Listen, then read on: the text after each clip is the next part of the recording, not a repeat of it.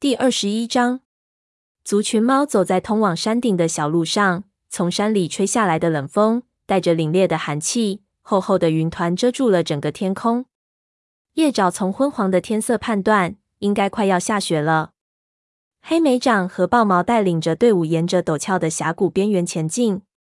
这里的森林很不一样，完全超出了叶爪的想象。这里只有很少的树木，树很矮。而且长满了疙瘩，牢牢地攀附在光滑的灰色石头上。这里看起来根本没有猎物的生存空间。长达数月的积紧使风族猫的皮毛非常稀疏，根本无力抵御寒冷。但它们仍然低着头，一声不吭地缓缓前行着。高星看起来像树叶一样脆弱，不时倚靠在一直陪伴在他身边的一根须身上。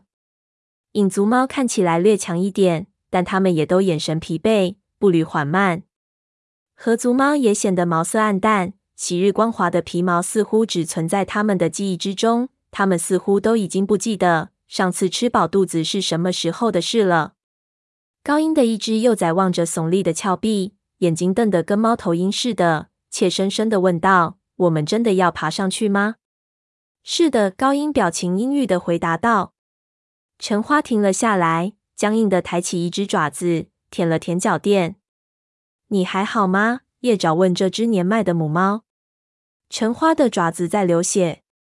叶爪抬起头看着前方的队伍，发现松鼠爪和黑莓掌正并排走着。松鼠爪，松鼠爪立刻扭过头来。我们可以停一会儿吗？我需要给橙花治疗一下脚爪。我去告诉火星。松鼠爪回答道。你需要什么东西来治疗吗？黑莓长问道。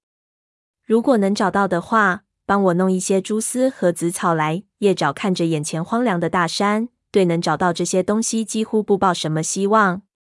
走在队伍中间的绝猫也抬起了头，说道：“我们也去找找看。”他小声对身边的猫说了些什么，然后群猫一只传给另一只。很快，所有族群的武士都开始在山岩间搜寻起来。叶爪给橙花的爪子做着检查。你必须保持脚爪干净，他说道。但是如果你不停地用舌头舔它的话，伤口就不会愈合。这时，青面挤到他俩跟前，问道：“怎么啦？走得太久，脚垫磨破了。”橙花轻声说：“这个管用吗？”黄毛走过来，在地上吐出一嘴树叶。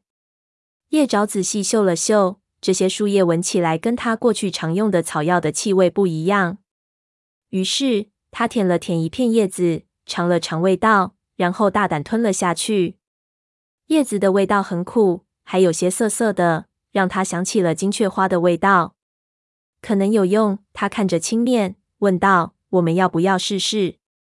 青面嗅了嗅其中的一片叶子，说道：“有点像我们当初在老家荒原上用过的什么东西。”你们就试试吧。橙花提议道：“如果有效，你们就可以给其他猫用了。如果我特别难受的话，我会马上告诉你们的。”叶爪嚼烂树叶，用它绿色的汁液清洗着橙花的爪子。老猫皱了皱眉，叶爪赶紧停了下来。“没事。”橙花哼哼道，“只是有点痛。你继续吧。”就在这时，蛾翅跳了过来。一只前爪上缠着黏黏的白色蜘蛛网，太好了，谢谢你。叶爪小心翼翼的从它的前爪上取下蜘蛛网，尽可能都敷在橙花肿胀的脚垫上。如果伤口又疼了，就赶快告诉我。我会的。橙花轻轻的将爪子按在地面上，感觉不错，我还能继续走。他说道。黑莓长匆忙回到队伍的前面，猫群又出发了。松鼠爪低着头，静静地走在叶爪的身边。你们回来的时候走的是这条路吗？过了一会儿，叶爪问道。我我觉得是。松鼠爪嘟噥道。叶爪惊奇地瞟了他一眼。他们之所以会走上这条路，是因为褐皮说他们以前走过这条路，所以走这条路会好走一些。他还以为松鼠爪认得这条路呢。他向前望去。山谷越来越窄，最后变成了岩石间的一道裂缝。难道你没看到什么熟悉的东西？松鼠爪眨了眨眼睛，说道：“从这个方向看过去，跟上次看到的很不一样。再说了，上次是吉水部落的猫带我们走的。”叶找到吸了一口气，不知道路上会不会遇见部落猫。部落猫身上涂着泥巴，它们信仰着跟族群猫不一样的祖灵，生活在满是岩石和冰雪的世界。猫群艰难地跋涉着，越爬越高，只有豹毛看起来很轻松。从一块岩石跳到另一块岩石上时，它毫不费力，看起来根本就不像是合足猫，甚至连它的皮毛也跟周围光秃秃的灰色世界颇为协调。过了一天又一天，众猫继续向上爬着，似乎永远也爬不到头。山势越来越险峻，众猫都感到有些头晕目眩，但峰顶仍遥不可及。橙花的脚垫已经好多了。叶爪也一直在采集治愈了他脚伤的草药。你们确定没走错路吗？利伟小声问道。这条路真的是越走越窄了。利伟说的对，众猫正走着的这条小路通往一个盘旋于万丈深谷间的石台。小路的一侧是深渊，另一侧是垂直升起的岩壁。风从缺口处呼呼的刮过，就像水在渠沟里不断流淌，使劲的扯着叶爪身上的皮毛。他顶着寒风，眯起眼睛，死死地盯着前面的路。众猫排成一列纵队，沿着石台小心翼翼地探着前行。看紧幼崽，黑猩冲着队伍大声喊道：“他的回声在峡谷里回荡，听起来很是可怕。”石台随着大山的起伏顺势而上，延伸到两座山峰间的一条狭窄的通道之中。众猫踩在小路边缘的碎石子上。发出咯吱咯吱的声音，不时有沙粒掉落到下面的阴影处，沙沙作响。叶爪紧贴着山岩，心砰砰的跳得很厉害。他甚至能感受到身后立尾呼出的热乎乎的鼻息。突然，前方传来一声惨叫，一块巨大的岩石哗啦啦的坠入深渊。狭窄的小道上出现了一个洞，影族学徒烟爪躲避不及，直直的掉了下去。烟爪拼命抓住崖边。爪子不住的在岩石上扒拉着，影族副族长黄毛探出身子想抓住他，但他的体重让更多的石头掉了下去。烟爪抓住的岩石突然垮塌了下去，黄毛急忙往后一跳，好不容易才稳住了自己的身子。只见那位学徒在空中不断的翻滚着，然后消失在黑暗中。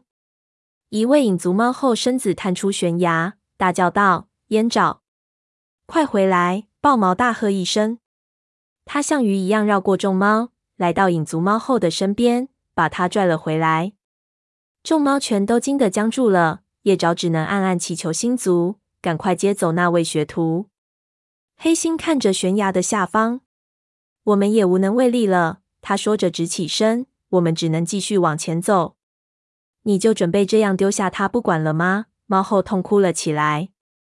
他掉下去根本不可能活下来，而且我们也没办法找到他的身体。黑心伸出鼻子蹭了蹭猫后的身体。我很抱歉，叶赤。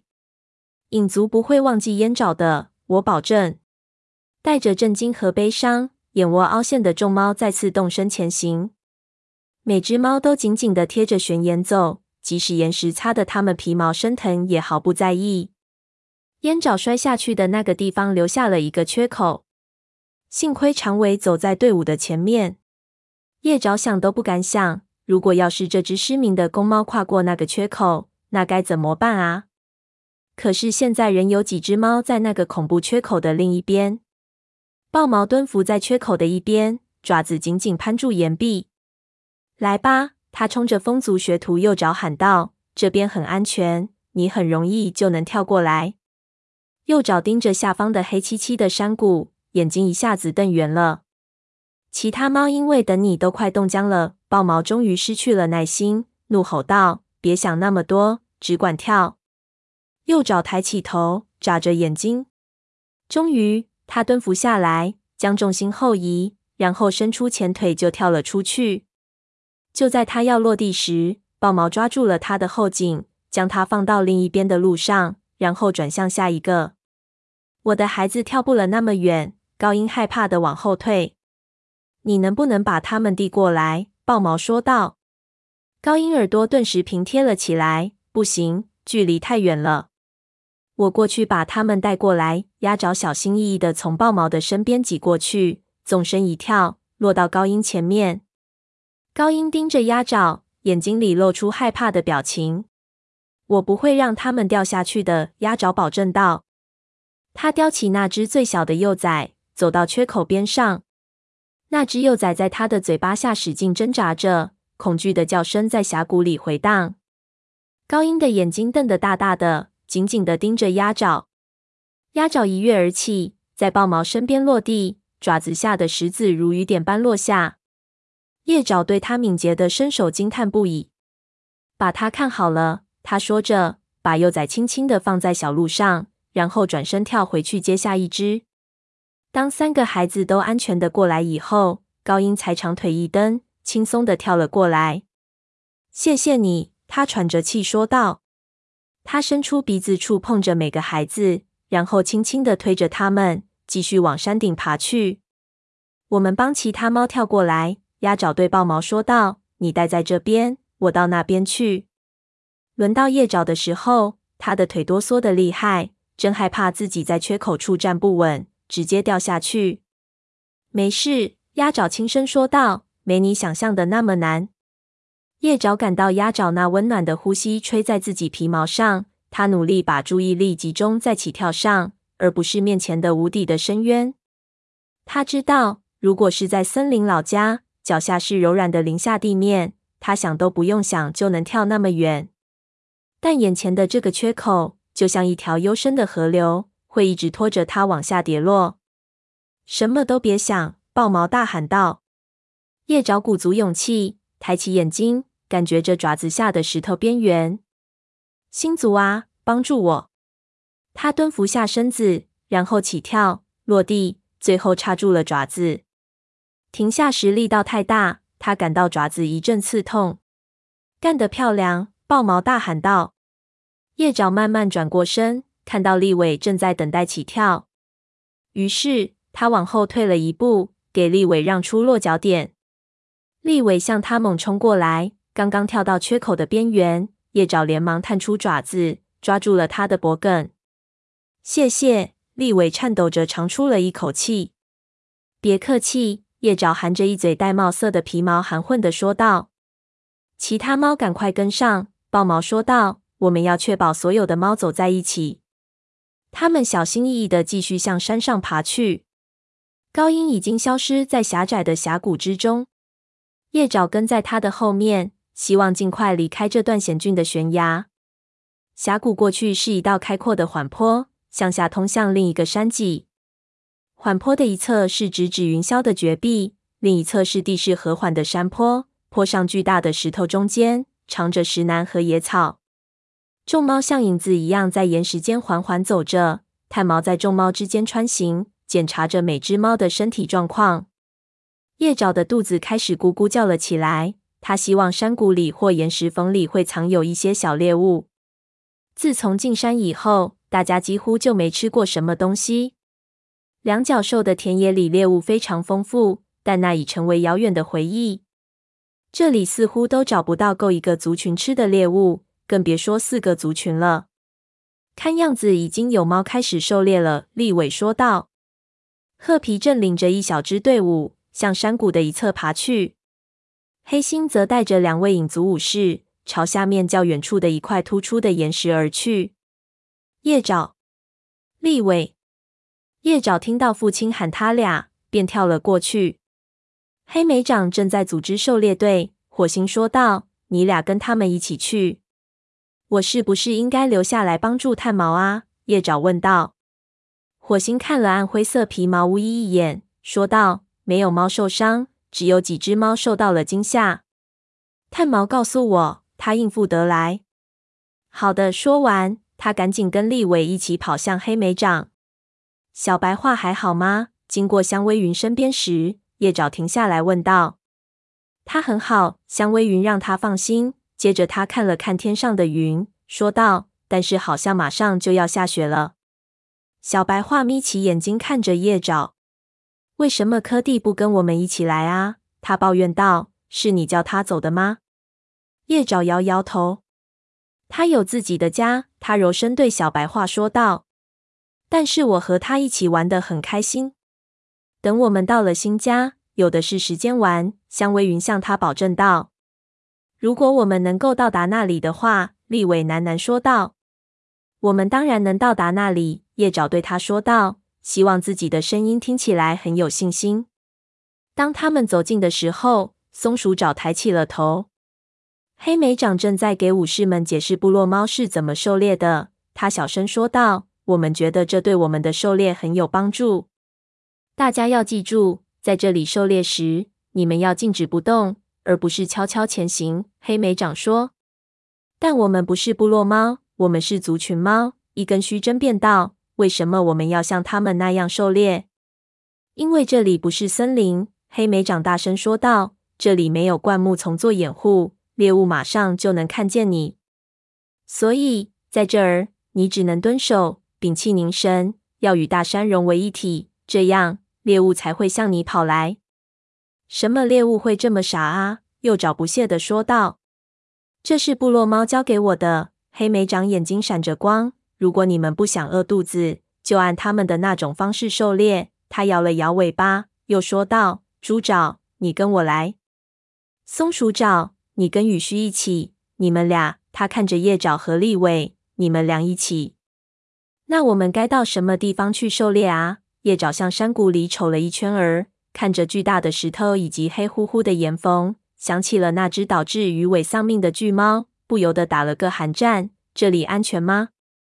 如果你们够机灵的话，这里算是很安全的。黑莓长用尾巴指着他们上方一块向外突出的石台，提议道：“你们可以先到那里试试。”利维点点头，向山坡上爬去。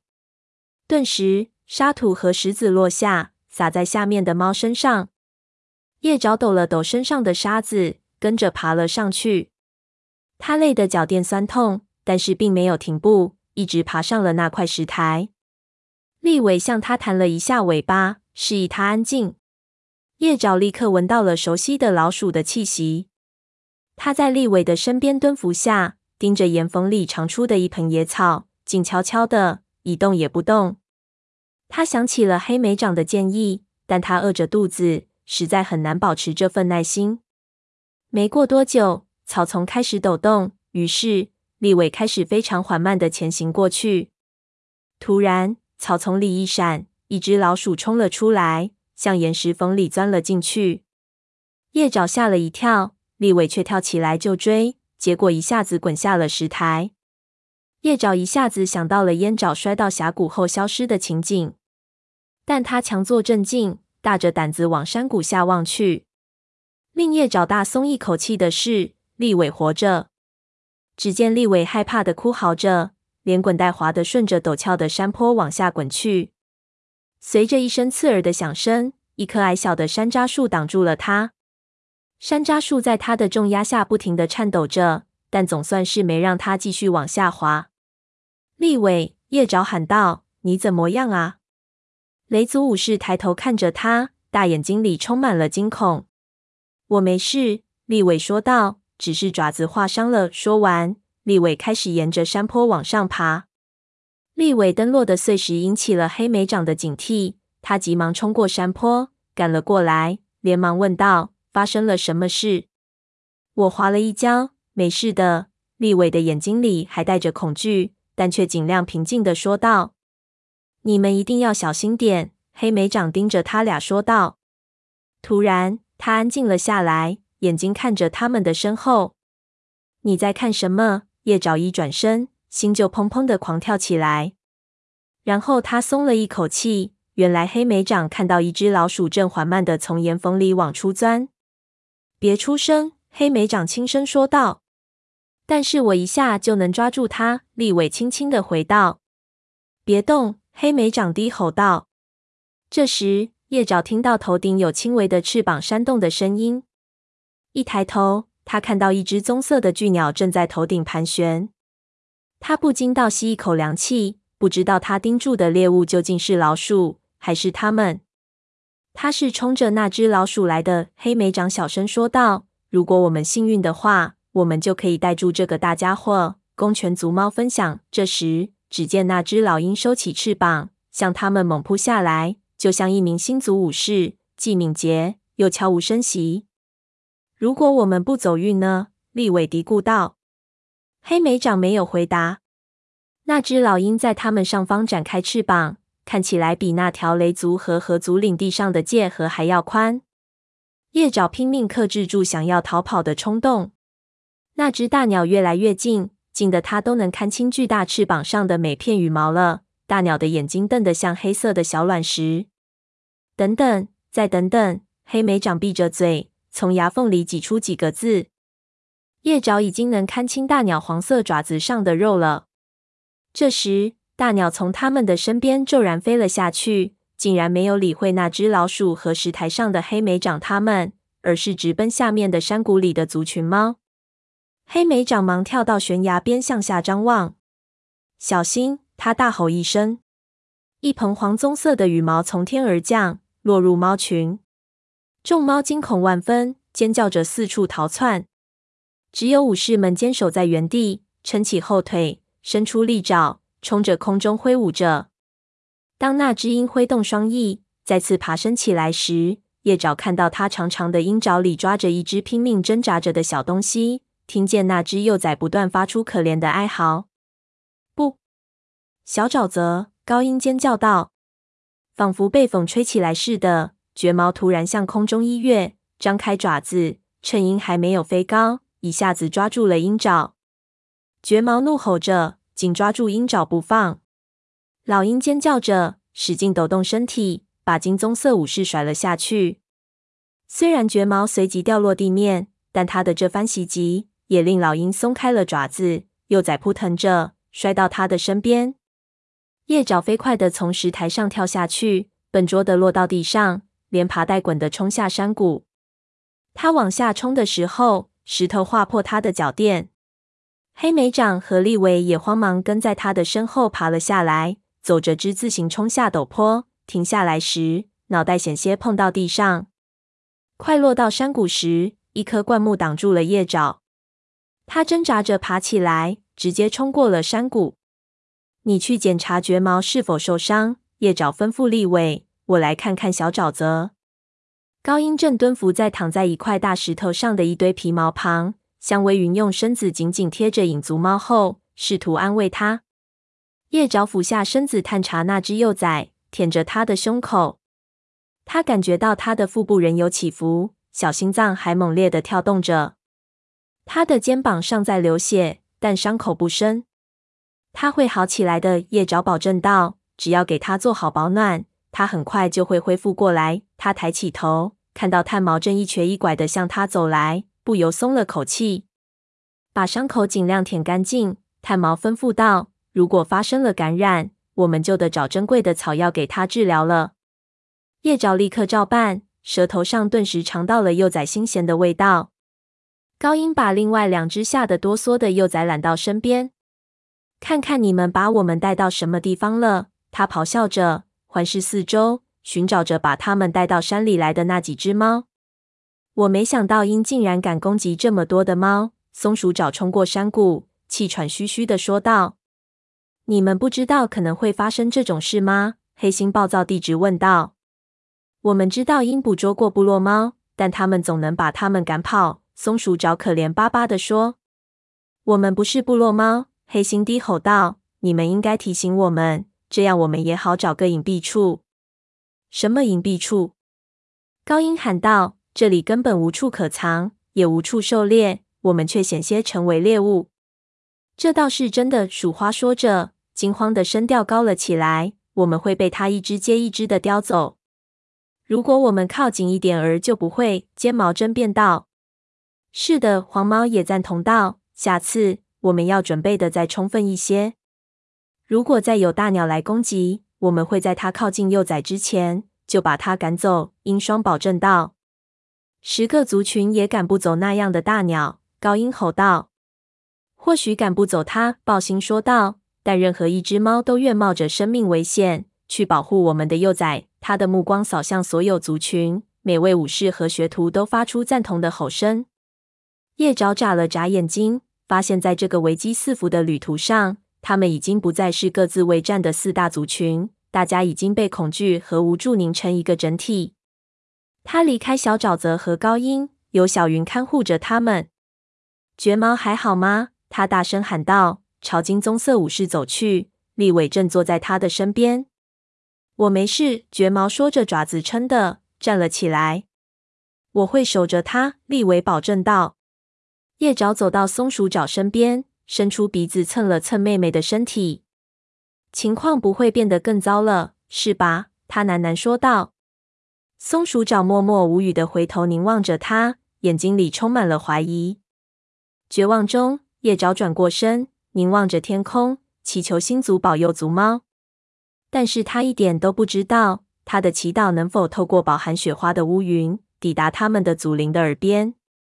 仿佛是一种回应，第一片雪花开始降落下来。